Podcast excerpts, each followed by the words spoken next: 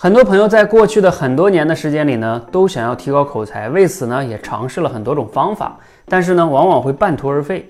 那我们怎么样才能坚持让自己练口才呢？嗯，如果你没有坚持或者拖延，真的是毅力不行吗？其实不要简单这样归因哈，你可以对照一下，是不是你缺乏了以下这六个条件？第一个呢，就是你有没有给自己的练口才划定一个小目标？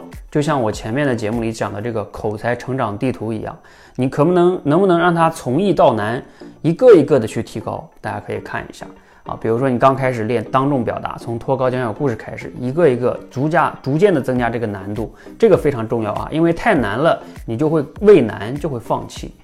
那小目标非常重要。第二个呢，就是你每练任何一个能力或者模块，你有没有一个简单的可操作的训练方法？比如说像我们这里边脱稿表达，我会让大家练，啊三幕法讲小故事，然后练条理表达呢，我们有五种顺序，都很好理解，也很容易练，那你就容易去掌握哈。那第三个是什么呢？啊，就是你有没有便捷的条件，这个极其重要，尤其对我们成年人哈，如果你练口才，你要去线下，又或者说你天天要拿出一两个小时在那练，就很不容易坚持下去。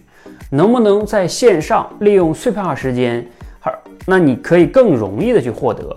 就像你喜欢去玩一个游戏，但是呢，就像以前的游戏厅，你每天要去那游戏厅，你路上花仨小时，你还想去吗？你也不想去了。所以，能不能便捷的去训练，这个也非常重要。第三个条件，第四个条件呢，就是有没有教练给你去反馈。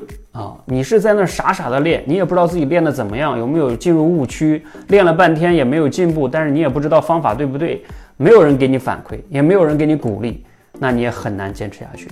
那第五个呢，就是能不能获得成就感，能不能看到进步？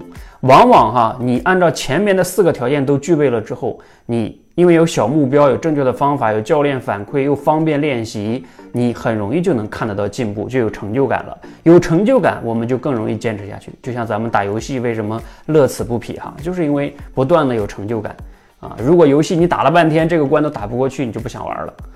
那最后一个条件呢，就是有没有一个积极向上的训练环境，也就是你身边的同学是什么样的。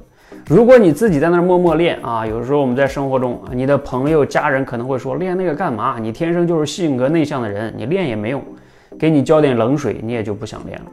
但是如果你在我们这样的一个训练氛围中，比你积极的人、比你优秀的人还在努力的练，那你也不好意思不练了。你像我们每天早午晚有六七场直播，六七场直播啊，那你看见那些人每天都在报名，你也会更想要去练习。所以，一个环境非常重要，就像孟母三迁，为什么要三迁呀？就是想找一个好的训练，一个学习环境。所以，综综上所述哈，如果你能具备这六个条件，你想一想，你练口才，你想不坚持下去都难，因为有进步、有反馈、有鼓励、有同学，是不是更容易坚持下去？你可以反思一下，你过去练口才那些方法，为什么你没有坚持下去呢？往往你缺乏了上面这六个条件中的一个或者多个。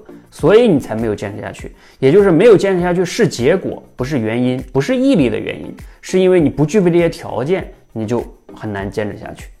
好，如果你也想要练口才呢，无论你选择任何一个机构，选择我们还是其他的，你可以对照一下，他们有没有能满足你这六个条件。